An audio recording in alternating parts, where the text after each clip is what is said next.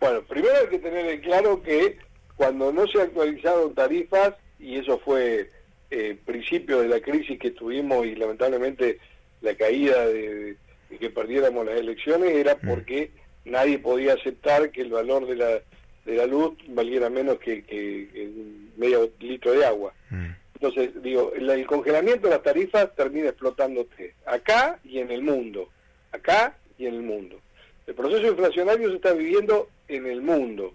Hoy Estados Unidos está más caro que Europa, pero no es porque sí, está más caro mm. porque hay un proceso inflacionario que ha prácticamente duplicado, no duplicado, perdón, quintuplicado su nivel inflacionario. O sea, están con un problema bárbaro.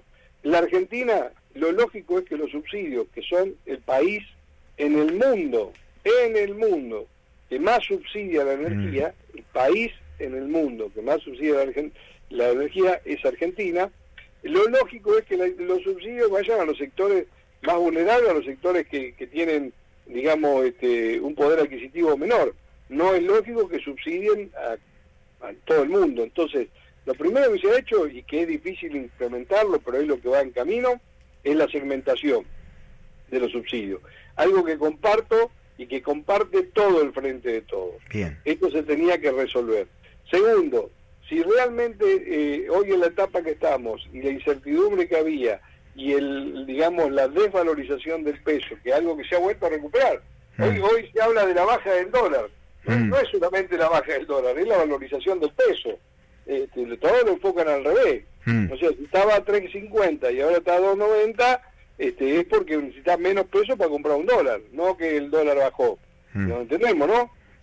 primer, primer paso para que entendamos de que la valorización de la moneda es el principio del freno a la inflación. Que no va a ser de un día para el otro, no es una justificación. Es imposible, porque Argentina viene con esto hace 30 años. Entonces, digo, hoy estamos con un ministro de Economía y un gobierno que tiene claro que hay que ordenar un montón de situaciones.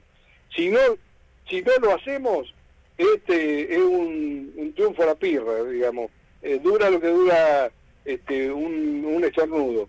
Entonces, hoy lo que se está tratando de hacer es crear las bases de sustentabilidad como claramente para tener una política de desarrollo que pueda ser satisfacida las demandas de, de, insumos. Hoy el problema más fuerte que hemos tenido de, de, financiamiento del Banco Central no es por fuga, digamos, en los términos de la bicicleta financiera, sino porque las empresas están produciendo y requieren dólares para insumos. Mm.